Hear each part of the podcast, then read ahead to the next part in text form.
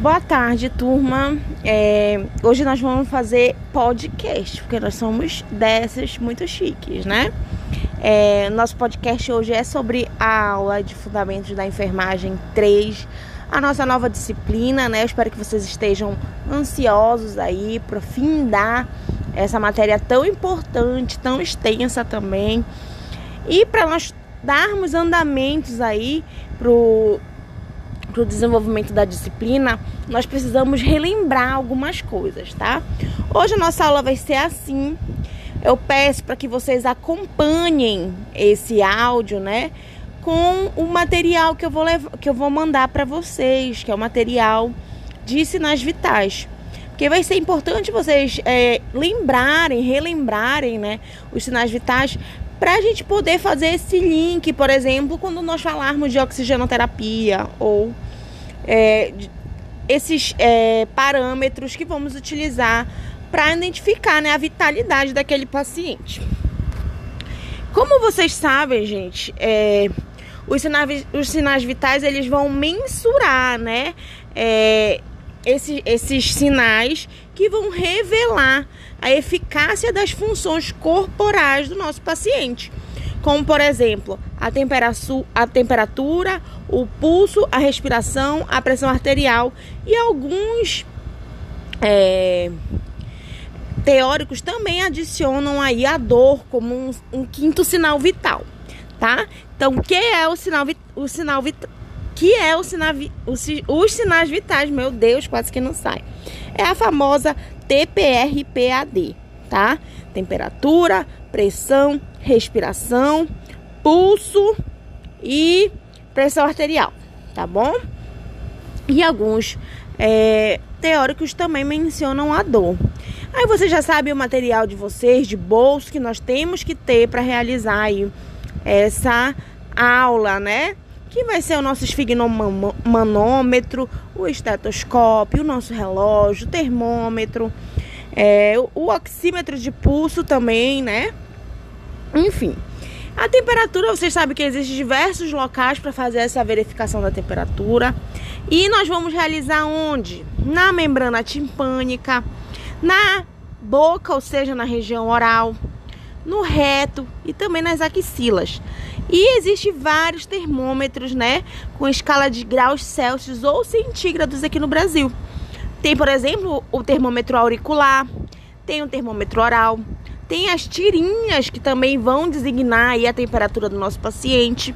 O termômetro de mercúrio, ele foi abolido aí pela eh, Agência de Vigilância Sanitária, né? Porque esse mercúrio, ele é tóxico. Quando ele quebrava, os profissionais eles podiam se, se intoxicar com o mercúrio, então foi abolido. E existia muito essa quebra, essa queda desse é, termômetro, tá bom? Então o termômetro oral ele vai ser diferente, ele tem essa ponta arredondada, ele também per permite uma maior exposição aos vasos sanguíneos da boca. O retal também, o, o retal, ele vai ter também essa ponta arredondada para poder prevenir os traumas na região retal, né? A vantagem desses termômetros é que eles são de baixo preço, tem grande disponibilidade aí no mercado e uma confiabilidade também. A desvantagem é que ao longo do é, que com longo tempo um tempo longo de permanência é, é necessário para realizar, né, a o registro dessa temperatura correta. E também eles são frágeis, gente. Então, aquele probleminha lá de quebrar, né?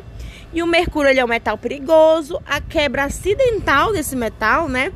Pode levar à absorção aí por mucosas, inalações e também dos vapores, dos vapores que podem ser produzidos aí por esse metal. O tempo de permanência vai ser na região oral por 5 minutos, na região retal por 3 minutos e na região axilar por 5 minutos também. E as variações de temperatura também vão existir, né? A gente tem uma temperatura interna mais ou menos de 37 graus Celsius. Quando a pessoa está febril, nós vamos dizer que essa pessoa está de 36 a 37 graus. Febril, 37,1 a 37,8 graus. O estado de febre é definido por 37,8 até 39, 38,9 graus Celsius. Hipotermia é 35 graus Celsius, ou seja, abaixo de 35 graus Celsius, nós vamos dizer que o nosso paciente está com hipotermia. Já a hipertermia, né? Nós vamos dizer que o paciente está até 40 graus Celsius, ou seja, de 38,9 até 40 graus Celsius, tá? E a hiperpirexia é acima, a febre acima de 40 graus, tá? A temperatura, né? Existem padrões de febre. Então, aquela febre que é constante é aquela febre que persiste, gente. Então, uma, uma elevação é, de temperatura persistente por mais de 24 horas. Já a febre intermitente, ela vai ser uma febre intercaladas. Então a pessoa vai ter um período sem febre e um período que vem o aumento aí dessa temperatura, tá? Quais são os sinais que vão indicar febre? Rubor facial, ou seja, aquele rostinho vermelhinho, né? Típico das nossas criancinhas, né? A pele quente, sede, agitação, confusão ou prostração também. Na temperatura oral, a gente tem algumas vantagens, né? Por quê? Quando nós é, formos medir a temperatura oral, a gente não precisa muito de uma exigência de mudança de decúbito. E a leitura também é precisa da temperatura daquele paciente. As desvantagens de, de nós optarmos por verificarmos a temperatura oral pode ser também porque é afetada é, essa temperatura ela pode ser afetada com alimentos que nós vamos ingerir. Por exemplo, se você tomou um cafezinho, né? Agora, no período da tarde, quentinho, então vai dar uma temperatura elevada, que não vai ser fidedigna a sua temperatura de fato. Da mesma forma, né? Quem tomou um sorvetinho também vai ficar mais gelado, tá? Então é esse, essa desvantagem. E também nós não vamos verificar é, a temperatura se o paciente respira pela boca. Não deve ser utilizada também por pacientes que so sofreram cirurgias de boca ou também com trauma oral e tremores. Não utilizamos também o termômetro de mercúrio em lactentes, crianças ou adultos que estão confusos ou não colaborativos, porque eles podem quebrar esse termômetro aí nessa cavidade oral e ingerir esse mercúrio que nós já vimos que é tóxico. Por isso que nem devemos mais utilizar este tipo de termômetro. A temperatura retal, gente, ela é mais confiável do que a temperatura oral e, que a temperatura axilar. E esse termômetro ele deve ser individual, né, para realizar essa técnica. Nós vamos indicar para diagnóstico diferencial do caso de apendicite, por exemplo. E também aquele paciente que ficou queimado, né? Então, a região axilar do paciente foi queimada, então vamos fazer a medição de temperatura dele pela via retal. A contraindicação nesses casos são em cirurgias que foram feitas no reto, sangramentos, diarreias, doenças retais. Aí a gente não vai poder verificar essa temperatura de forma retal, né? A temperatura axilar, ele é o local que é menos preciso. O que isso significa, gente? é que é, nessa nesse local nós vamos não ter uma temperatura às vezes exata, porém é o local que a gente mais utiliza, porque ele possui um fácil acesso. Nós temos menos riscos para o nosso paciente e a temperatura que é fornecida vai ser a temperatura da artéria axilar, tá? Terminologia que vocês já sabem, eu tenho certeza, né? Da, da temperatura. É, normotermia, que é a temperatura normal. Afebril. Então, vocês vão fazer a anotação de enfermagem de vocês. Paciente afebril, tá? Então, se ele tá afebril, você vai colocar lá o valor. 36 graus é, Celsius, 36,5, tá? E o estado febril ou febrícula vai de 37,5 a 37,8 febre ou hipertermia 37,8 a 38,9, pirexia de 39 a 40. E a hiperpirexia a partir de 40 graus Celsius, tá? Hipotermia abaixo de 35 graus. Hipertermia de 38 a 40, ou seja, eu posso chamar tanto de hipertermia como de pirexia, tá bom? O pulso, né? Você já sabe que o pulso ele é originado pela onda de sangue que vai ser percebido nas artérias que vão estar estrategicamente pelo nosso corpo. E essa onda nós, nós vamos conseguir sentir na sístole. E ela vai ser representada pela resistência da tua artéria frente à onda de sangue que vem. Então, o pulso nós vamos sentir ele lá na, através da compressão de uma artéria periférica sobre um osso, né?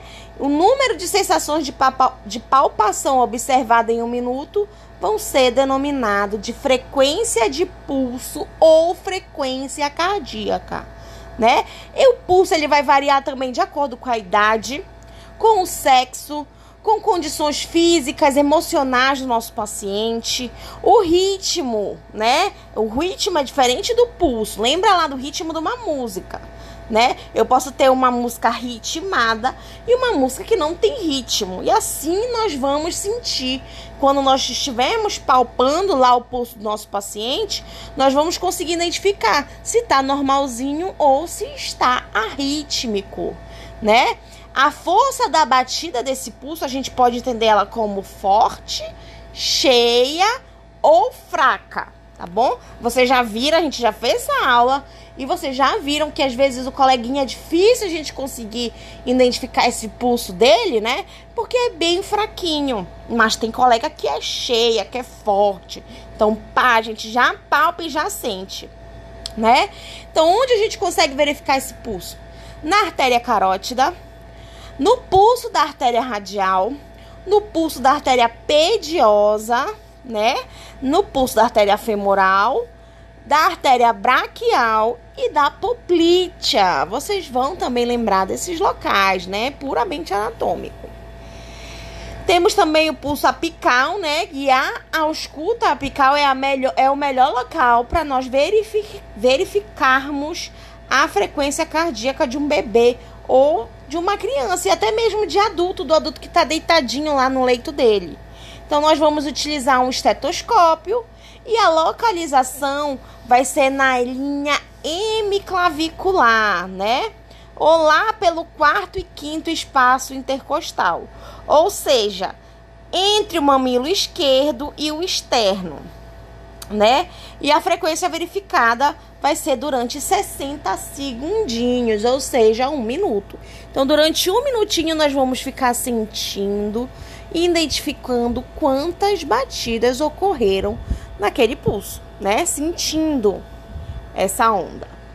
É, terminologia de pulso normocárdico entre 60 e 100 batimentos por minuto pulso rítmico é quando esses intervalos do batimento eles vão ser iguais. Por exemplo, bum bum, bum bum, bum bum, bum bum, bum bum, tá? Pulso arrítmico é quando o intervalo dos batimentos eles vão ser diferentes. Exemplo, bum bum bum, bum, bum bum, bum, bum bum bum, bum bum bum bum, tá? Arrítmico. Pulo Pulso discrótico é quando temos a impressão de dois batimentos cardíacos. Taxfigmia ou taquicardia é taque, né? Então, acima. Então, nós vamos ter um aumento aí desses batimentos. Então, na taquicardia ou taxfigmia, o paciente vai estar tá com mais de 100 batimentos por minuto.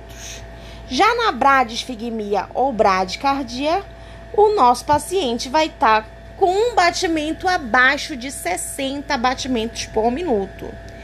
Então, a gente tem o pulso, o pulso filiforme, fraco, débil, né? Que vai ser aquele pulso que você vai sentir ele bem fraquinho. Um volume fraco e um pulso fino, tá? Como vamos fazer a verificação do pulso? Higienizando as mãos, e as unhas também têm que estar cortadas, senão vamos machucar nosso paciente, né? Explicar o procedimento para o paciente, posicionar esse paciente confortavelmente, colocar o dedo indicador e médio na artéria que nós vamos pressionar e comprimir essa artéria, óbvio, gente, levemente. Não precisamos de ignorância aqui.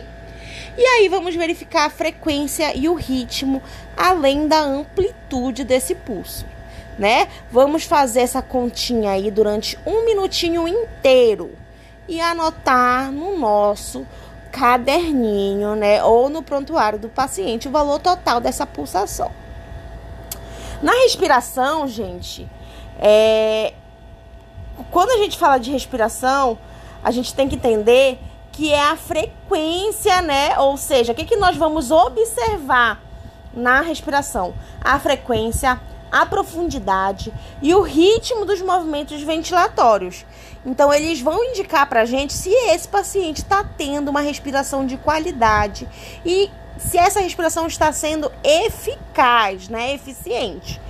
No adulto, é, o número de movimentos ventilatórios, né, vão variar de 12 a 20, tá? E existem vários fatores também que vão influenciar aí nesse padrão respiratório, como por exemplo a dor, a ansiedade, o tabagismo, a anemia, a posição corporal, medicações e lesão também tronco cerebral, né? Na respiração, é, o homem, gente, ele tem uma respiração diferente da mulher, para variar. O homem ele vai ter a respiração abdominal. Então nós vamos, ah, nosso paciente é menina, né? É homem. Então nós vamos observar o abdômen desse paciente. E aí vamos contar, lembrando que um movimento respiratório é uma inspiração e uma expiração, tá? Então, inspirou, expirou é um movimento. E aí depois o outro movimento. Lembrando que nós vamos enganar o nosso paciente. Geralmente a gente vai estar tá mexendo lá no pulso e fingindo que está contando o pulso, mas nós estamos observando a respiração dele. Por quê, gente? Porque senão ele consegue nos enganar. Quando ele perceber que você está contando a respiração dele, ele vai respirar mais lento ou mais rápido, enfim. E a gente quer algo fidedigno, né? Na mulher, a respiração ela vai ser torácica, tá? Então a gente consegue observar é, no tórax da mulher essa respiração. Temos também, gente, a respiração tronco-abdominal, que geralmente ela vai acontecer lá no recém-nascido. Então, nós vamos observar também a musculatura acessória, né? Bem intensa. Então, vamos ter retração, simetria também de, dos movimentos paradoxais e eles vão ser registrados. E, por quê? Porque esse bebê ainda não sabe respirar, né? Então o bebê vai demorar um tempinho aí para aprender a fazer essa respiração.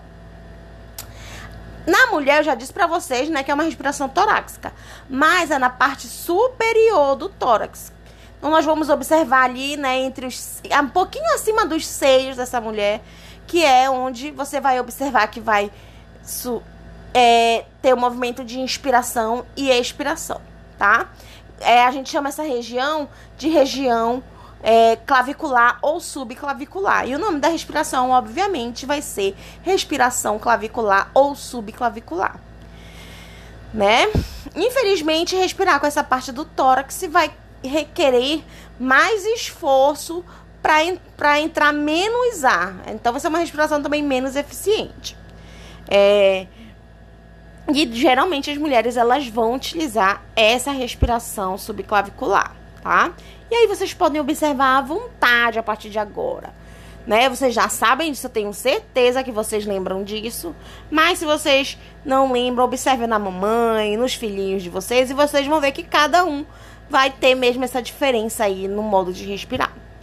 Né? O que, que a gente vai precisar? Somente do relógio uma caneta e um caderno, né? Vamos higienizar as mãos, colocar o paciente lá sentado ou deitado, isso de forma confortável. Colocar os dedos no pulso do cliente, como se ele estivesse verificando ou apoiando sobre o tórax. E aí observar os movimentos respiratórios, que são de inspiração e expiração. E vamos contar aí durante 60 segundos, né? higienizamos as mãos, anotamos no nosso prontuário ou no caderno de vocês e não vamos deixar que o paciente perceba que estamos verificando a respiração, porque pode controlar essa respiração e alterar o resultado que nós queremos obter, né? Vou até mandar um meme para vocês daqui a pouco da respiração. Então, as terminologias respiratórias, BRAD, de novo, né? BRAD e TAC.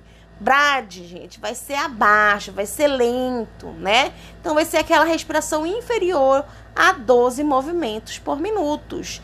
Isso em adulto, porque em criança ela vai vai diferir, tá? Já a taquipneia, ela vai ser aquela respiração com a frequência rápida, né?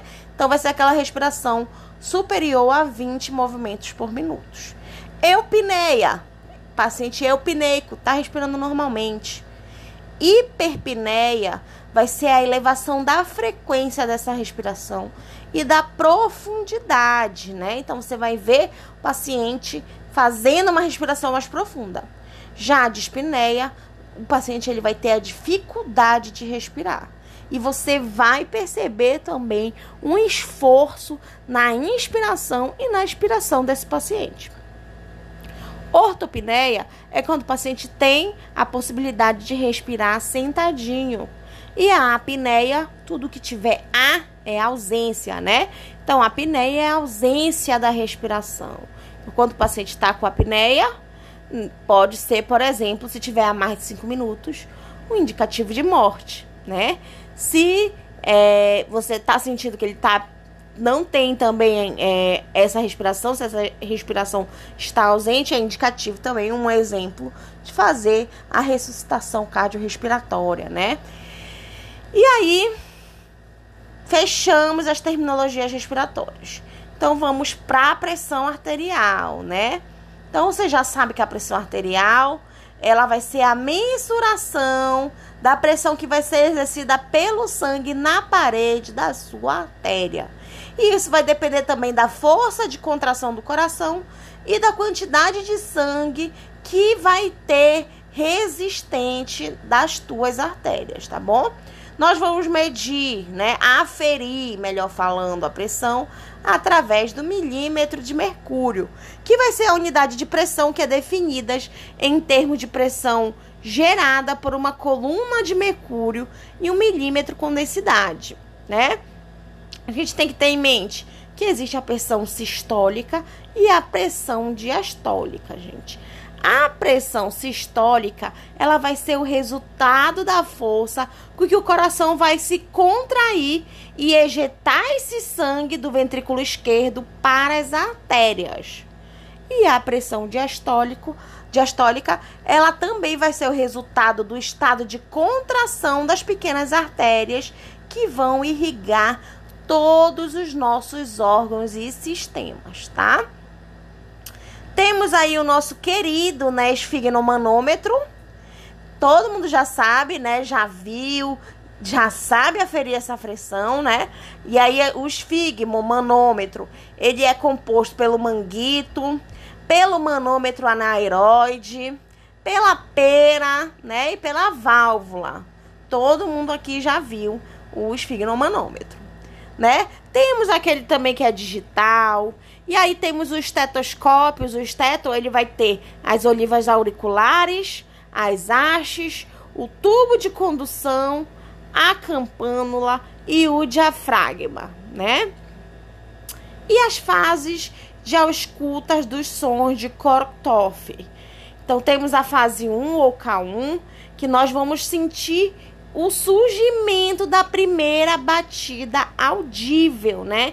Então esse primeiro som, ele vai surgir de forma clara e repetitiva. E isso vai ocorrer durante a desinsuflação do nosso manguito e vai coincidir com o reaparecimento da palpação do pulso. Então, isso vai corresponder à pressão diastólica. O primeiro som audível, pressão sistólica, diastólica não. Pressão diastólica a segunda pressão sistólica. Isso vai acontecer tanto em adulto quanto em criança. Na fase 2 ou K2, nós vamos ter o som da fase 1, né? Seguidos por alguns sons sibilantes ou por sopros. E vai ser caracterizado por sons suaves e longos. Também vai surgir um murmúrio intermitente. Na fase 3, os sons eles vão se tornar mais agudos e altos e vai desaparecer esse murmúrio. Na, na fase 4 ou 4, o, tom, o som ele vai se tornar bem abafado, tá? E vai ser seguida pela fase 5, né? Na fase 5 ou K5, os sons eles vão acabar, gente, vão cessar. E aí vão cessar completamente. Por quê? Porque a tua artéria lá, ela deixou de ser comprimida, né? E aí o fluxo vai passar a ser laminar. Essa, esse som, quando ele cessar, você vai perceber a pressão diastólica, né? Então, você bateu o olho, viu o primeiro som audível? Pressão sistólica. O último som, onde acabou de você, onde cessou o som, vai ser a pressão diastólica, tá? É, os locais para verificação da pressão arterial, né? A gente tem a artéria braquial, a artéria pediosa ou a poplítea, né? Vamos precisar de bandeja, do algodão embebido em álcool, porque temos que higienizar, né? No esteto também e o esfigmomanômetro, ele pode ser adulto ou infantil. Então, higienizamos a mão, reunimos todos os materiais necessários, levamos o material e explicamos para o nosso paciente tudo o que nós vamos fazer, né? Todo o procedimento e a finalidade daquele procedimento.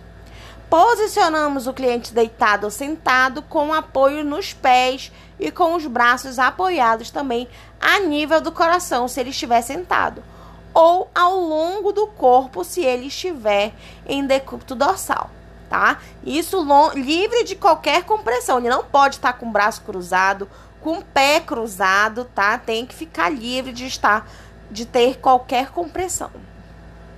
Localizamos a artéria braquial, colocamos o manguito firmemente, mais ou menos 2 centímetros e meio acima da fossa anticubital, tá? Vamos centralizar a bolsa de borracha sobre a artéria braquial. Tem esfigmo, gente. Tem, tem manguito que já vem até descrito onde é que tem que estar tá a artéria braquial, tá? Então não tem erro. E aí, com a mão voltada para cima, vamos descrever o posicionamento correto do manguito, medir e posicionar sobre a, a artéria, né, o meio do manguito. Não podemos deixar que as borrachas se cruzem, porque vão produzir ruídos, né, que nós vamos, vai ser difícil de identificar as pressões. Colocamos é, o mostrador do manômetro anaeroide de modo que ele fique bem visível ou posicionamos os olhos a nível da coluna de mercúrio. E aí palpamos o pulso radial.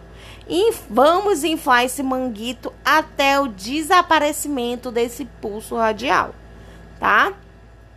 E aí, é, para a estimativa do nível da pressão sistólica. A pressão estimada é a PSE, né? Pressão sistólica estimada. E aí nós vamos desinflar rapidamente e aguardar de 15 a 30 segundos antes de inflar novamente. Quando é, sumiu, né? Você parou de sentir esse pulso, você vai inflar mais 30 milímetros de mercúrio. Lembrando que é o nível máximo de insuflação, tá? Então, Parou de sentir o pulso. Espera e aí vamos lá é, inflar até 30 milímetros de mercúrio. Lembrando que cada é, vem descrito, marcado cada 5 milímetros, né? Então, 5 mais 5, mais 5, mais 5, mais 5, mais 5. 30 milímetros de mercúrio, tá? E aí colocamos o estetoscópio na orelha nesse momento, né? Com as, olivas auriculares voltadas para frente e o diafragma do esteto sobre a artéria braquial. Isso tudo na fossa cubital do nosso paciente. Não podemos é, comprimir excessivamente esse esteto. Por quê, gente? Porque se você comprimir demais, você não escuta legal, tá? E aí vamos inflar rapidamente de 10 em 10 milímetros de mercúrio até né, 20 ou 30 milímetros. do ponto que desapareceu lá o pulso radial do teu paciente. E aí vem a parte que exige mais a habilidade, digamos que assim. Então vamos abrir a válvula, né? E aí vai proceder a deflação. Então, como é que tem que ser a velocidade dessa deflação? Ela tem que ser de 2 a 4 milímetros de mercúrio por segundo. Ou seja, a gente não pode ser muito rápido e nem pode ser muito lento, tá? E após a determinação da pressão sistólica, aí pode aumentar a velocidade. Então, apareceu a pressão sistólica, nós aumentamos a velocidade de 5 a 6 milímetros de mercúrio por segundo. E aí a gente evita a congestão venosa e o desconforto do paciente, porque às vezes dói, né? Determinamos a pressão sistólica, né, que é essa máxima, e aí a gente tem o primeiro som de Korotov. E aí a gente também determina a pressão diastólica, que é a mínima, quando desaparece, então quando tem o último som, que é o quinto som de Korotov, né? E aí a gente re retira o ar do manguito todinho, remove, deixa o cliente confortável. Registra os valores que foram impressos, e lembrar de limpar as olivas auriculares também, gente. Porque às vezes passa, né, otite pro coleguinha e não é isso que a gente quer.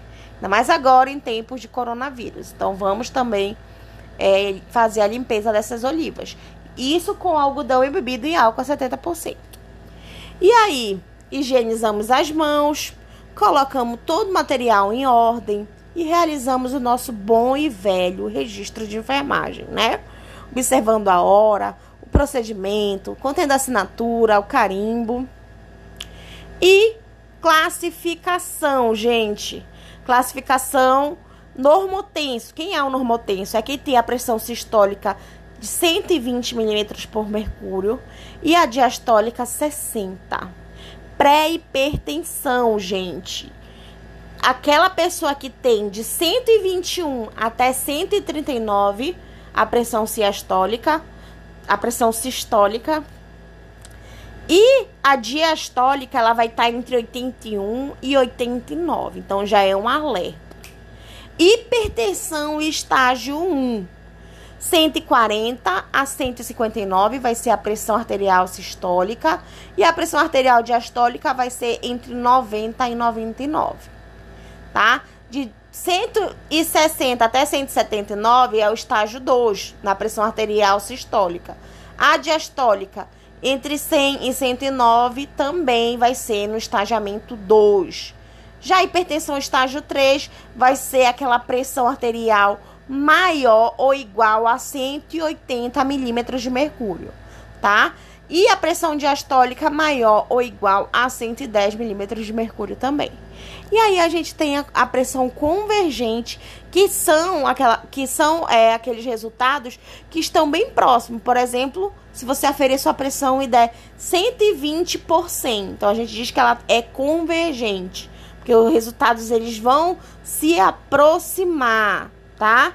Já divergente, eles vão se afastar.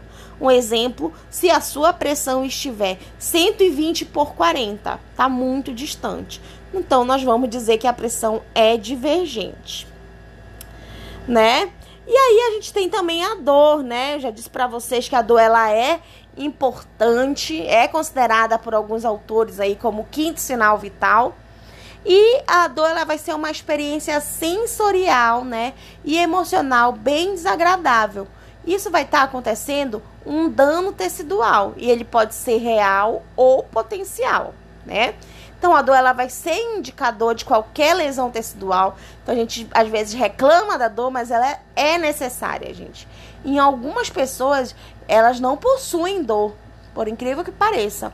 E aí elas sofrem muito porque elas não sabem quando está é, acontecendo a doença, né? Algumas doenças, por exemplo, o fato tem uma pessoa ah, são raras essas pessoas aqui no Brasil, mas existe que nunca sentiu dor nenhuma, né? E aí se queima porque não está sentindo que está queimando, então fica queimado. Então não sentir dor também é um problema, né? Tanto que as doenças é, que a gente não sente dor são as piores, porque vai acumulando, vai acumulando. Quando a gente vai ver, já não tem mais muito o que fazer, né? É, além disso, ela fornece um rápido aviso ao sistema nervoso para iniciar uma resposta motor e assim minimizar esse prejuízo físico. E aí a gente tem a dor referida como um quinto sinal vital, né? E aí a gente tem dois tipos de dores, gente: a dor aguda e a dor crônica, né? Na dor aguda, isso só para a gente definir mesmo o que é. Então a dor aguda ela vai ser definida por uma dor que pode durar de segundos até três meses, né? Então geralmente ela vai ter um início súbito, comumente associada a uma lesão específica. Então ela vai indicar um dano que aconteceu. Por exemplo, você caiu de bumbum no chão, seu bumbum ficou doendo. Então é uma dor aguda, né? E aí quando não tem nenhum dano duradouro, nenhuma doença existe, essa dor aguda ela vai diminuir à medida que for acontecendo a cura. Então seu bumbum vai ficar zero bala de novo, né? Já a dor crônica vai ser aquela dor que vai durar mais de três meses, né? A dor crônica ela é constante ou intermitente e ela vai persistir de um tempo de cura esperável, que é raramente ela pode ser atribuída a uma etiologia ou lesão específica. Então ela pode ter um início também mal definido e aí fica mais difícil de tratar, né? Porque a etiologia, ou seja, a origem dessa dor, ela vai ser incerta. E nós, como profissionais de saúde, vamos ter também algumas escalas para avaliar a dor do nosso paciente, né? E ela pode ser descrita como uma dor leve, moderada ou intensa, né? Então temos, por exemplo, a escala visual analógica, que é chamada de EVA. Temos a escala de descritores verbais, né? Também a gente vai identificar se está sem dor, com dor leve, ou com dor moderada, ou com dor intensa, ou com dor insuportável, tá? Temos a escala numérica. E aí a gente vai ter também os fatores que vão agravar e avaliar aí essa dor. Então o profissional vai perguntar para o cliente o fator que, quando ele existe, agrava a dor e o que melhora a dor do nosso paciente. E a pergunta especificamente sobre a relação entre a atividade e a dor que esse paciente está sentindo. E aí a gente vai conseguir detectar os fatores que estão associados à dor no nosso paciente, né? E também temos o comportamento de dor, que é quando esse paciente experimenta dor e as pessoas se expressam através de muito comportamento diferente, né? Por exemplo, tem pacientes que não conseguem andar, que sentem que levanta e que fica é, agitado, né? Tem dores que são muito intensas, como por exemplo, é, cólica renal, é, apendicite. Então, é, vai depender muito também desse comportamento. E a gente pode olhar o comportamento desse paciente e é, colocar na escala o nível de dor que esse paciente está sentindo. Tá, gente? Essa foi nosso, esse foi o nosso podcast. Olha como a gente é chique, né? Da aula de hoje. Vou mandar material para vocês darem uma lida, uma estudada. E eu quero também que vocês resolvam um exercício, tá? Nosso exercício vai estar tá também super simples, só mesmo pra gente é, relembrar. Espero que semana que vem, né? Não sei como é que, que vai estar, mas espero que já esteja melhor pra gente poder se ver. Mas a gente vai atualizando por aqui também, ou pelo grupo, é, as novas diretrizes para a gente retomar essa, essa aula presencial, tá? Mas hoje, o momento de hoje, essa aula aí de hoje foi para isso, gente, para vocês relembrarem o que a gente já viu, né? Relembrar esses sinais vitais que são super importantes. Por quê? Porque a partir daí eu vou puxar outras coisas que vocês ainda não viram, como por exemplo, a oxigenoterapia, né? Que nós precisamos ter em mente o, como é, dar esse aporte para o nosso paciente. Por isso que eu preciso que vocês lembrem. Lembrem-se que tudo que a gente viu aqui é para sempre. É o que mais vocês vão fazer aí atuando profissionalmente, né? Na enfermagem. Então, vai ser super importante, tá bom? por hoje, gente, é isso, né? O que é que eu vou pedir para vocês fazerem? Eu vou disponibilizar esse áudio também lá na nossa é, plataforma. Vão para a plataforma, dar, pedir, colocar lá a presença de vocês, tá? Na aula de hoje, é, que é importante para ninguém levar falta, né? E façam o exercício que eu também vou deixar. Vou mandar tanto aqui no grupo quanto lá na plataforma, tá bom? Beijo, queridos.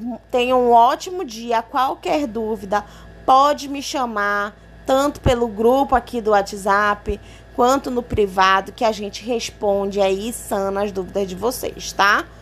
Um grande beijo e até mais, até breve, queridos. Boa tarde, queridos e queridas. É, hoje a nossa aula de relembrar de relembrar né, os, os fundamentos 1 e 2 vai ser sobre oxigenoterapia.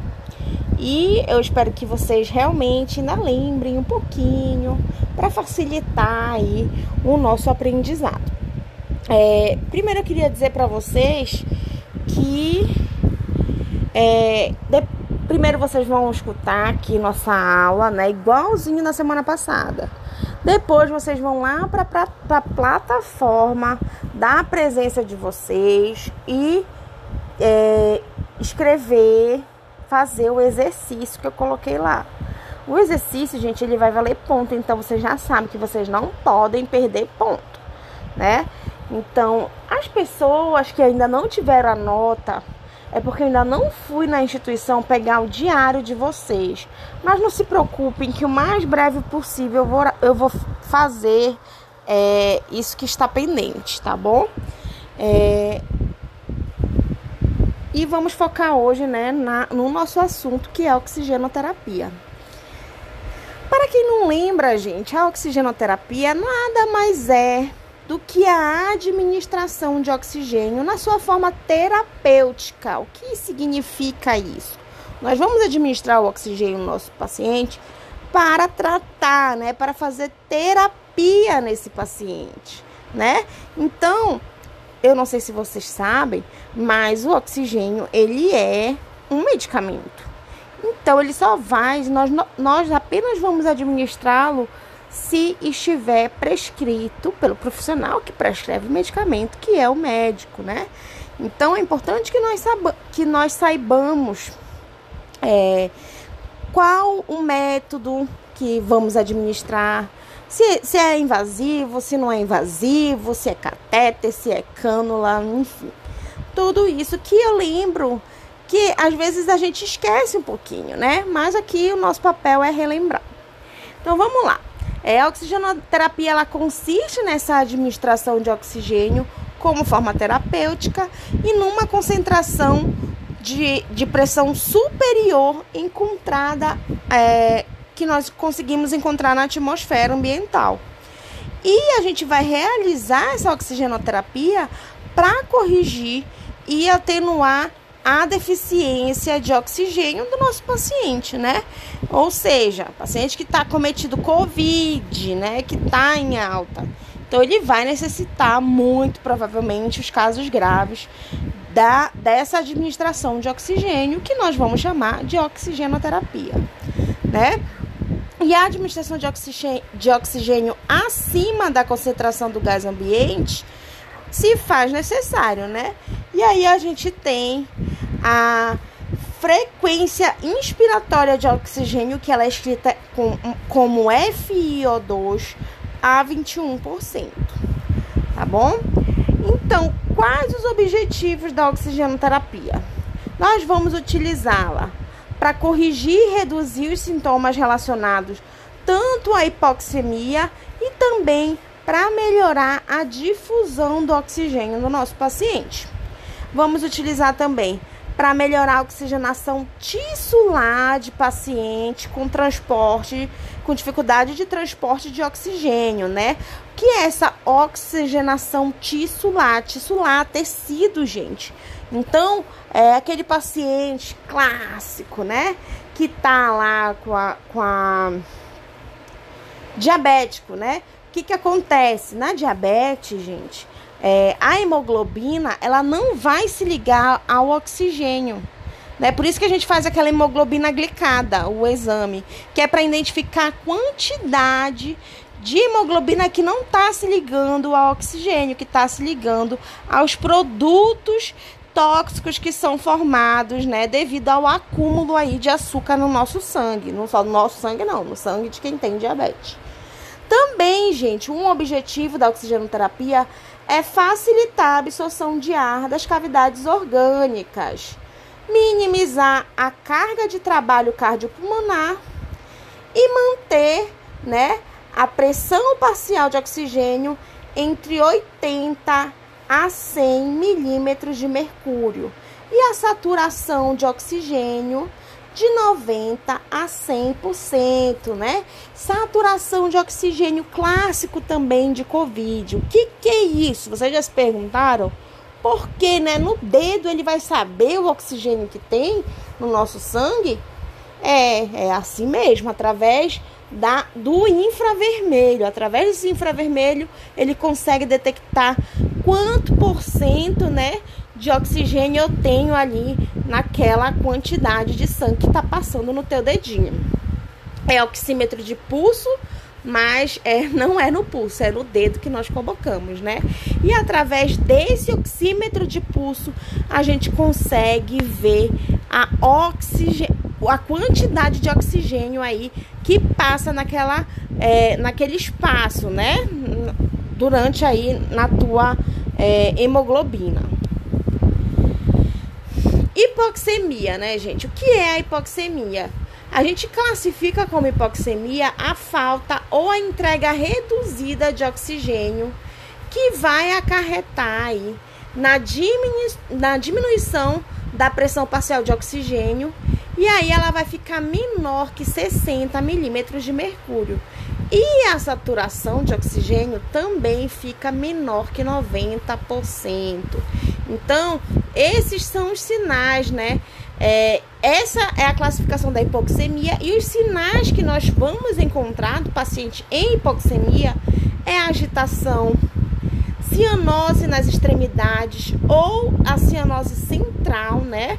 Que é just cianose, aquela pele azulada, falta de oxigênio.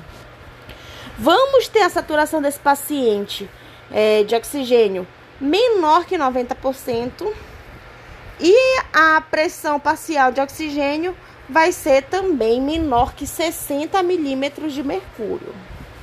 Lembrando que como é que a gente vai saber da pressão é, parcial de oxigênio? Na gasometria, né? Quais são os efeitos fisiológicos do oxigênio, gente?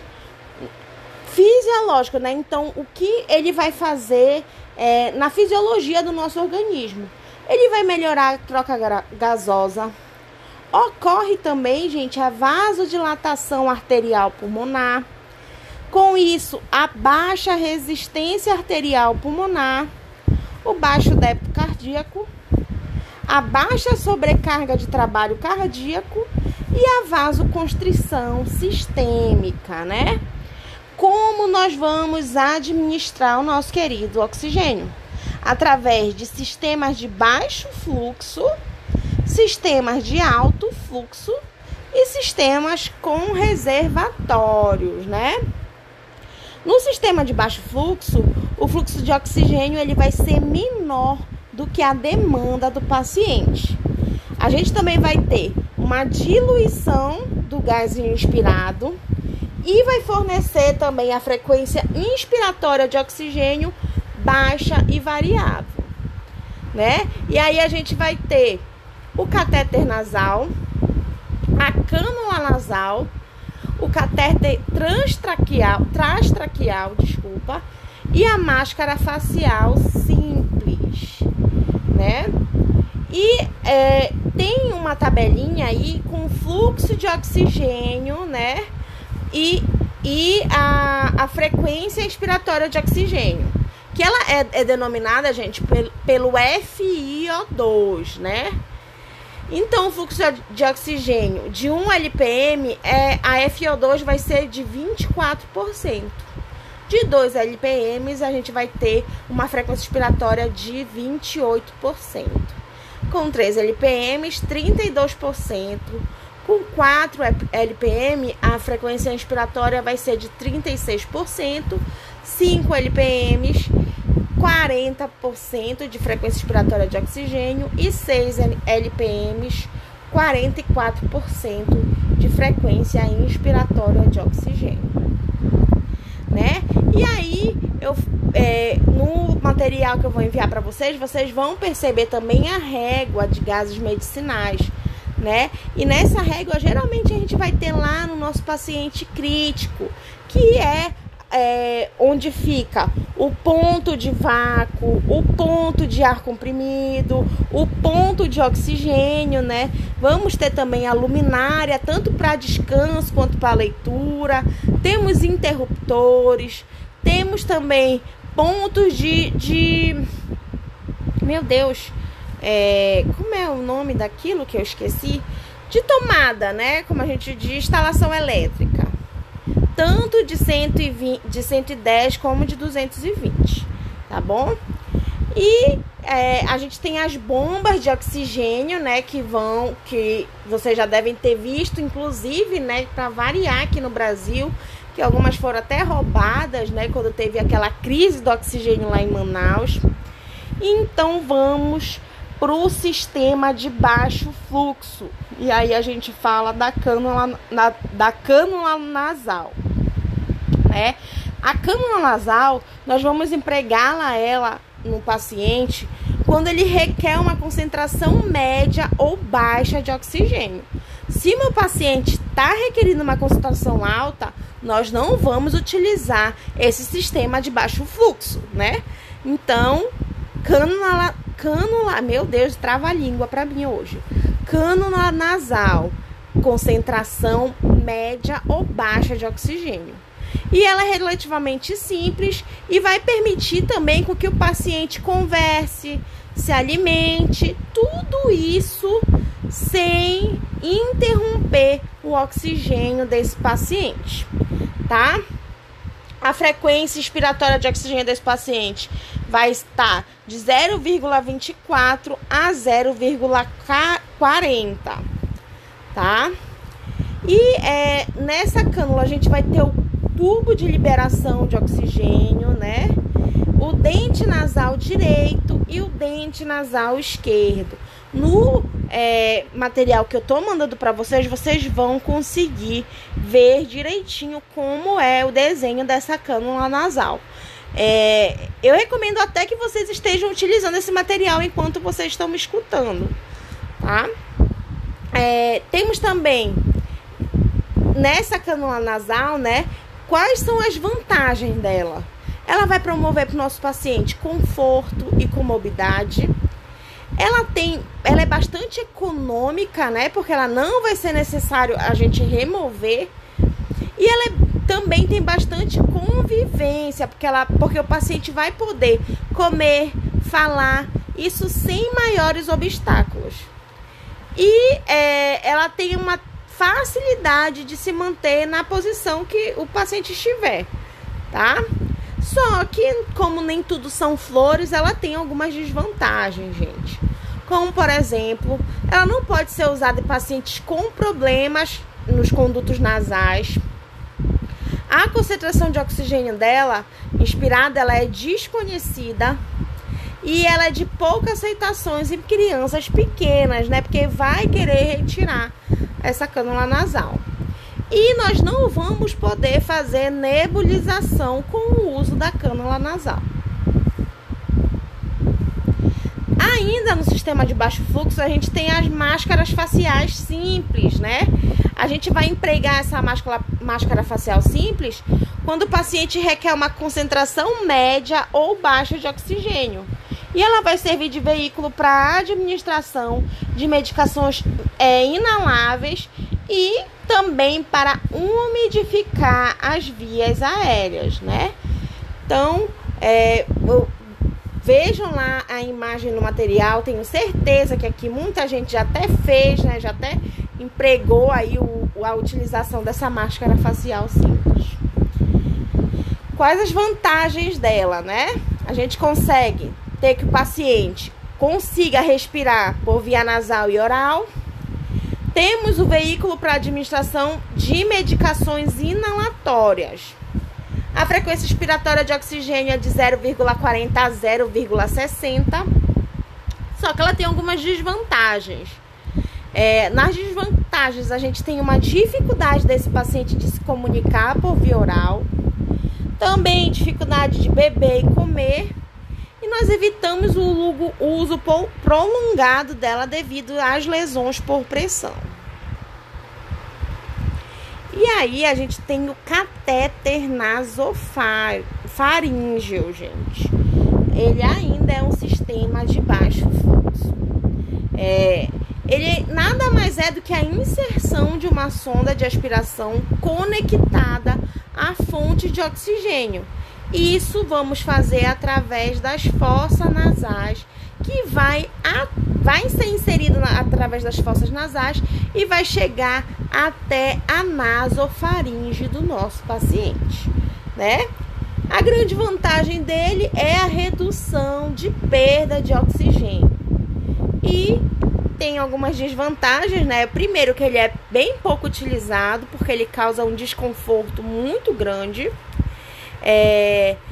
Ao realizar a medicação do lobo da orelha, quando nós é, realizarmos a medição dele, que vai ser do lobo da orelha, né, até a pontinha do nariz do nosso paciente, é, essa medição ela tem que ser feita de forma eficaz.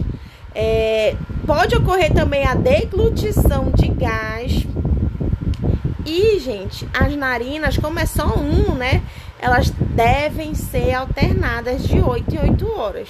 Então, são essas são as maiores desvantagens dele. Como vocês podem ver aqui, é, a gente tem mais desvantagens do que vantagens. E esse é um fator dele ser pouco utilizado. Temos o catéter traqueal, né, que vai ser a introdução de um catéter através de TOT ou do traqueo, traqueóstomo. E aí a gente vai posicionar entre o segundo e o terceiro anel traqueal e vai ser utilizado quando ocorre a obstrução das vias aéreas, né? Por algum motivo, essas vias aéreas superiores estão obstruídas, então vamos ter que colocar o catéter traqueal. Catéter no tote ou traqueóstomo, né? As vantagens dele. Ele tem o melhor aproveitamento do oxigênio. Ele tem o maior reservatório anatômico, que com isso vai fazer o aumento da frequência expiratória de oxigênio e vai diminuir os custos com o gás, né? Porque vai ter menos desperdício desse gás. Na desvantagem, a gente tem o ressecamento das secreções, cuidados com a umidificação que tem que ser realizado. Ele é um, um procedimento invasivo, né, gente? Então, nós já vamos, quando o paciente ele é submetido, né, ao TOT, ele vai passar por um procedimento invasivo. Além com isso, como o procedimento vai ser invasivo, nós vamos ter um maior risco para infecções no trato respiratório. Os fatores que vão afetar a frequência inspiratória de oxigênio no sistema de baixo fluxo vão ser o fluxo de oxigênio, a respiração com a boca fechada, a frequência respiratória e um tempo inspiratório também. No sistema de alto fluxo, gente, ele vai fornecer oxigênio em fluxos iguais ou superiores aos fluxos expiratórios máximos do paciente. O paciente ele vai ter a função, a frequência expiratória de oxigênio fixa e ele vai utilizar orifícios de tamanhos diferentes com os fluxos de oxigênio que podem ser variáveis para o ajuste da frequência expiratória de oxigênio. E aí a gente tem, né, o sistema de Venturi ou máscara de Venturi. É, o que é isso? É um método, né? Ele constitui o método mais seguro e exato para liberar a concentração necessária de oxigênio. por, sem considerar a profundidade ou a frequência da respiração. Quais são as características da máscara de Venturi? É, ela não oclui a região do anel de, de arrastamento. Ela tem um titular fluxo de é, LPM que vai ser compatível com a frequência inspiratória de oxigênio e vai ser designada a cada adaptador, né? Porque vai ter vários adaptadores. E aí vai depender do nosso paciente, né? E a frequência é, inspiratória ela vai ser de 0,24 até 0,40. Isso vai depender do adaptador. E aí a gente tem o verdinho, o laranjinha, o azul e o branco. É, eu, se vocês puderem, né, acompanhar aí com o material, vocês vão observar a imagem dela com os, os adaptadores. E, né, dependendo da cor desse adaptador, a gente vai ter um fluxo de oxigênio e a função, a frequência inspiratória de oxigênio. Por exemplo, o azul, gente, ele a frequência inspiratória de oxigênio vai ser 0,24 hum, e o fluxo de oxigênio vai ser de 3 LTS por minuto, né? Já a coloração amarela, ela vai ter é, a frequência expiratória de oxigênio de 0,28 e o fluxo, o fluxo de oxigênio de 6 LTS por minuto. O branco, é, a, a frequência inspiratória de oxigênio vai ser de 0,31 e o fluxo de oxigênio de 8 LTS por minuto. E o verde, 0,35 de frequência expiratória de oxigênio e o fluxo de oxigênio de 12 LTS por minuto. Na coloração rosa, a gente vai ter a, fre a frequência expiratória de oxigênio de 0,40 e o fluxo de oxigênio de 15 por minutos. E o alaranjado, gente, é o que mais vai ter a frequência inspiratória, né, que, de oxigênio que vai ser de 0,50 e o fluxo de oxigênio ele vai ser de 15 LTS por minuto. E aí, a gente tem também os sistemas com reservatório. Acredito que vocês já tenham visto esses, essas máscaras, né? Esses sistemas com reservatório nas novelas. Eu ando reparando que as novelas estão pecando muito nesses sistemas de reservatório. Inclusive hoje eu dei uma olhada, né, no Império que começou e aí tinha uma, uma cena de uma moça tendo bebê e aí a, o sistema reservatório sequinho, né? Então, quem conhece um pouquinho sabe que realmente aquilo ali é ficção, tá? Porque esse sistema ele, ele tem que estar tá cheio para poder funcionar, né? São aquelas máscaras que tem tipo um reservatório, um saquinho aqui embaixo, tá bom? E o que, que vai acontecer nesse sistema, gente? Eles vão coletar e armazenar oxigênio entre as inspirações do nosso paciente. Então, o paciente ele vai utilizar o suprimento de reserva quando o fluxo expiratório for maior que o fluxo de oxigênio, né?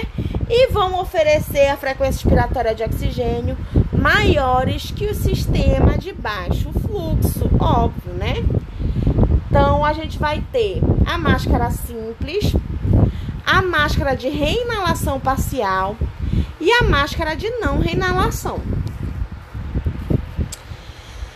No sistema com reservatório, né, o corpo da máscara coleta e vai armazenar esse oxigênio entre as inspirações do paciente. As variações do fluxo vão ser de 5 a 12 LPM e vai fornecer a frequência expiratória de oxigênio variável, de acordo com o fluxo de entrada, com o coletor da máscara e com o padrão ventilatório do nosso paciente. A máscara de reinalação parcial, ela vai ser sem válvula anti-retorno. A frequência expiratória de oxigênio vai ser de 60 a 80% Vamos ter também a reinalação parcial do é, CO2 que vai ser expirado e vai ficar no reservatório, né? Na máscara de não reinalação, como o nome já está dizendo, ela vai, ela nesse tipo de máscara não vai ter a reinalação do CO2 que foi expirado, tá? Mas ela vai ter uma, por quê? Porque ela vai ter essa válvula que vai ser anti-retorno. E a, frequ... é, a frequência expiratória de oxigênio dela vai chegar até a 90%. Aí eu mostro para vocês essa a máscara de, de reinalação parcial é a que eu vi tanto hoje na novela lá do Império, quanto é, na novela que acabou. É, eu, eu via também que a Betina fazia as coisas, a enfermeira, né? Tudo com a máscara vazia. Então, essa aqui é a, a figura lá da máscara de reinalação parcial.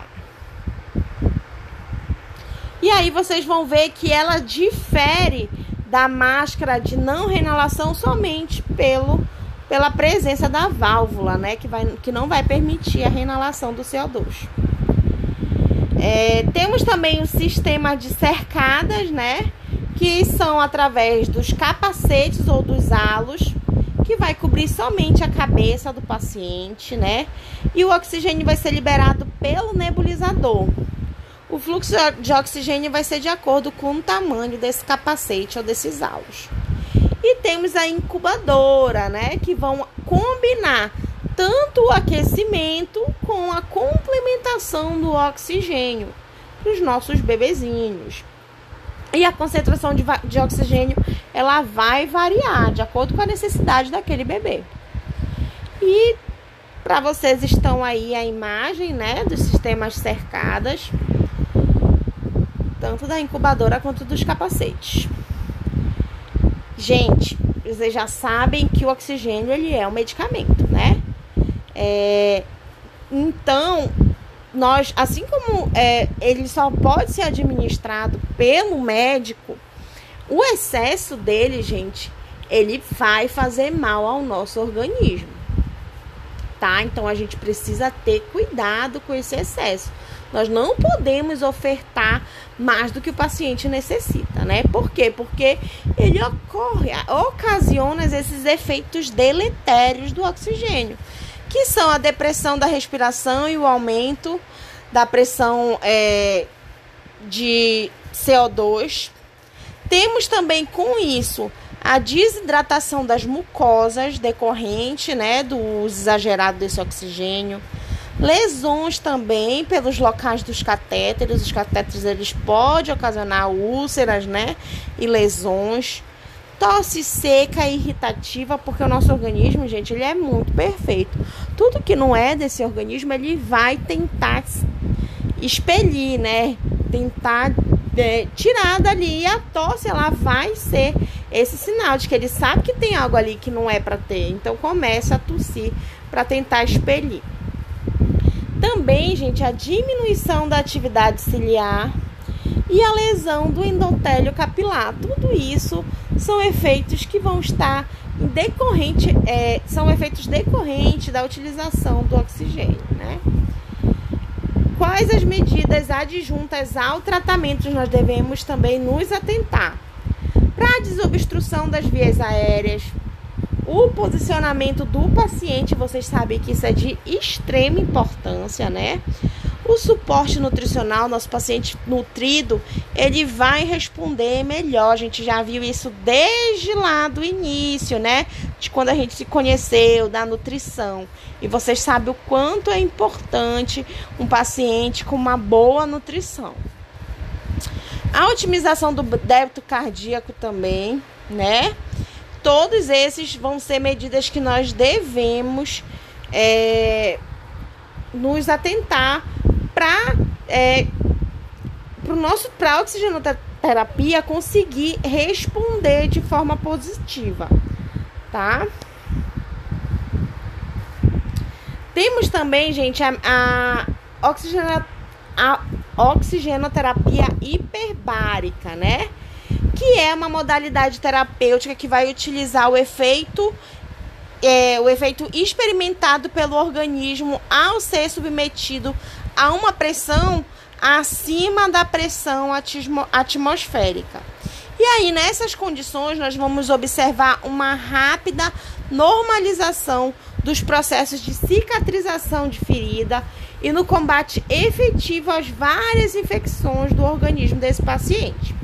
E, devi, e devido a esses efeitos cicatrizantes dessa oxigenoterapia hiperbárica sobre esses tecidos, o método indicado é, vai ser indicado como tratamento principal ou também como tratamento coadjuvante a diversas doenças, sendo elas agudas ou crônicas, de natureza isquêmica, infecciosa, traumática ou até mesmo inflamatória geralmente graves e refratárias ao tratamentos convencionais, né?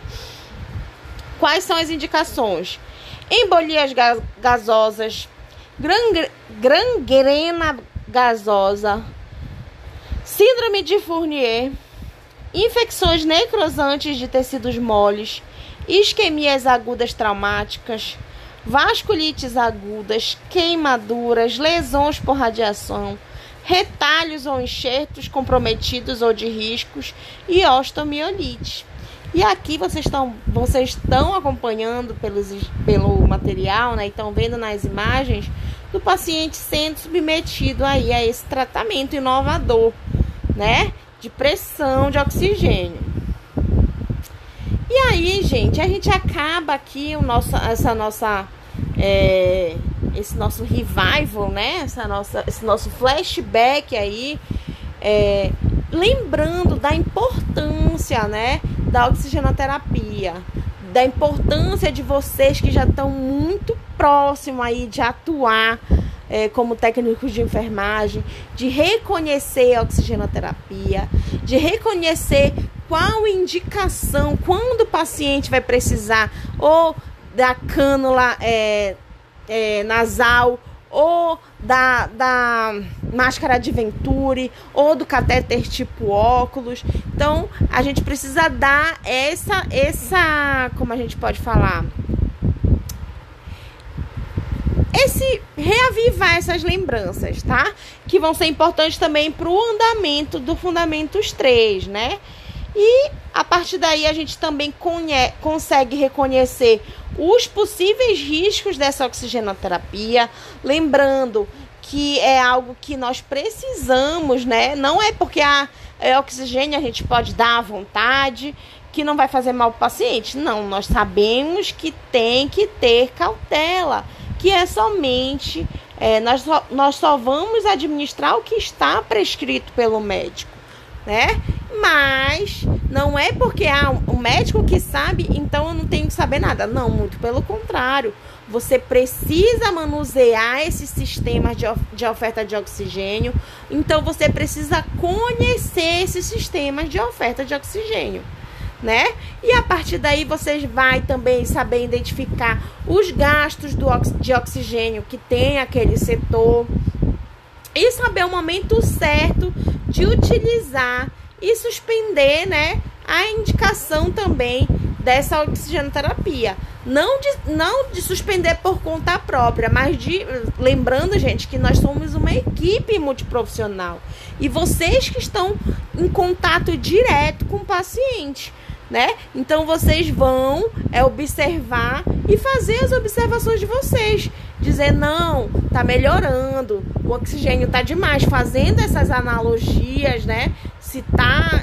É, como tá o nível, é, sabendo interpretar também os exames, então, por exemplo, a gasometria, ela vai ser super importante para a gente ver qual vai ser a indicação para aquele paciente e para fazer a intervenção correta no paciente. Gente, foi essa a nossa aula de hoje. Agora vão lá pro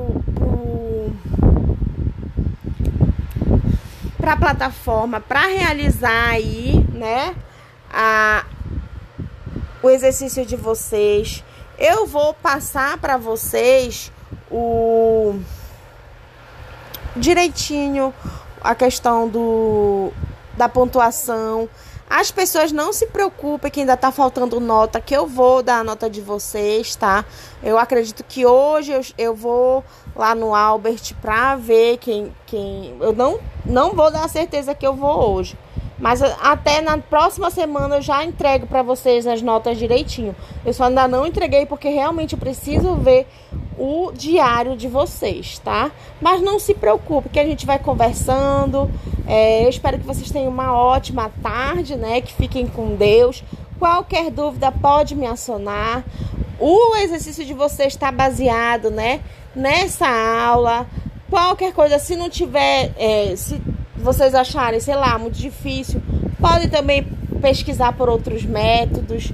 Vou ver se eu coloco aqui uma apostila para vocês também, para auxiliar vocês aí né, nessa realização desse exercício. Não deixem de fazer o exercício, gente. Vocês já viram, né, que cada pontinho ele é primordial. Então façam o exercício, tá bom?